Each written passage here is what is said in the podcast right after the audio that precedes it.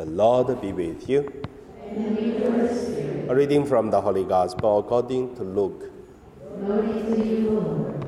Jesus looked up at his disciples and said, Blessed are you who are poor, for yours is the kingdom of God. Blessed are you who are hungry now, for you will be filled. Blessed are you who weep now, for you will love. Blessed are you when people hate you and when they exclude you, in, revile you, and defame you on account of the Son of Man. Rejoice in that day and leap for joy, for surely your reward is great in heaven. For this, for that is what their ancestors did to the prophets. But woe to you who are rich, for you have received your consolation. Woe to you who are full now, for you will be hungry. Woe to you who are laughing now, for you will mourn and weep. Woe to you when all speak well of you, for that is what their ancestors did to the false prophets. The Gospel of the Lord.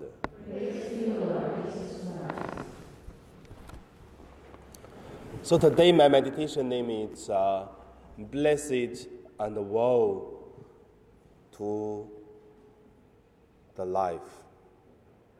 The first, let us look at uh, the life we live. In this world, the life we live, we can rely on many principles.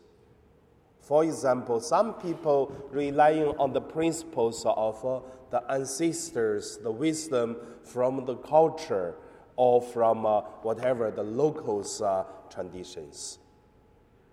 Is that enough?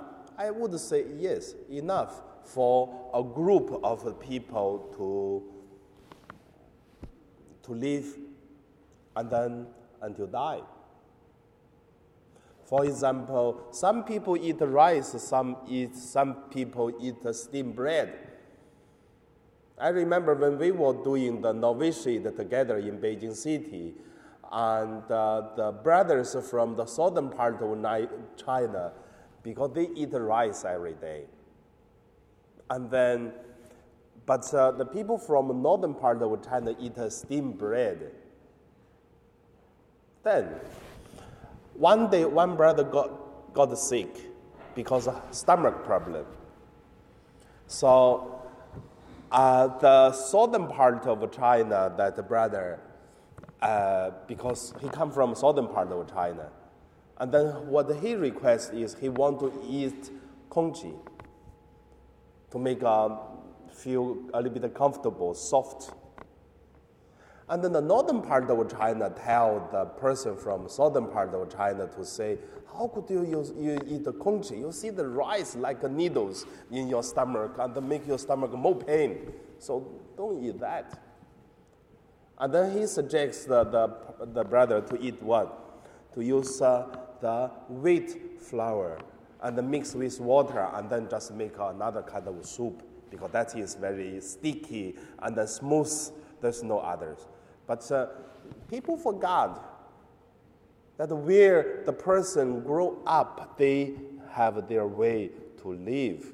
Congee is also soft, even it's rice, but it's soft also. What's the difference? But both make the people comfortable. If it's soft, if it's uh, light, not very strong. So the life we live can live with uh, the conditions we have from the traditions. That is good enough already. But the second point, let us look at woe and then blessed life. Blessed are you who this or that. What Jesus tells us is uh, a life better than good. What is uh, good? Good is enough, is okay. But a better or perfect life Jesus introduced to us, he called it the blessed life. For the people who are simple, for the people who are kind, for the people who are empty ourselves, we call the poor. And then they are blessed so that they can invite God in our life to teach us, to guide us, to help us to live in much rich life. That is called blessed because we live by the help of God, not only our traditions, but it is God. That's why blessed. But same time, when we look at the woe to you who are loved, who are uh, who, are, who have received your consolation, woe to you who are full now, for you will be hungry. All this, I would say, why is it woe to you? People who laugh are troubled, people are, are full now, troubled. Everyone we are full, we are, don't feel hungry. Are we troubled? So when Jesus was talking about the blessed and the woe, it is to alert us using the spirituality of Jesus, which is Jesus uh, got it from the Trinity God, from the Father, from the source of life, from the root of our life. So that helps us more than the worldly wisdom. That is why we are blessed if we relying on this wisdom. And also that is a world that uh, we are ignoring that the good way. So under my sharing, I just want to say, what is the spirituality bring the blessed life or to give us a world life? I would say is, for example, today, for whatever the confliction start, when we have uh, the spirituality of Jesus with forgive, with uh, love, with uh, reconciliation, with repent, then we can have peace and joy and make our life good. But if we don't have uh, the spirituality of Jesus, we are only looking for fighting, win another, justice, or other things. It is true, without the justice, and the other repent or forgive become meaningless.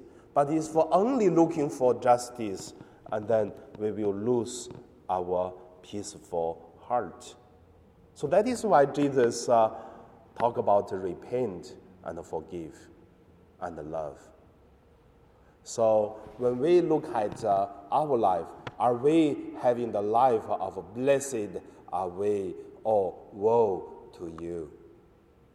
So outside the world, there is always trouble. We solve the one troubled life, and then another problem will come. But uh, the constant uh, thing is uh, our spirituality of life. For outside, whatever the things that happen, this spirituality help us to react every time in the correct way. So that is called the blessed life. Hopefully, for what we are facing nowadays, and we can rely on God. And now we pray.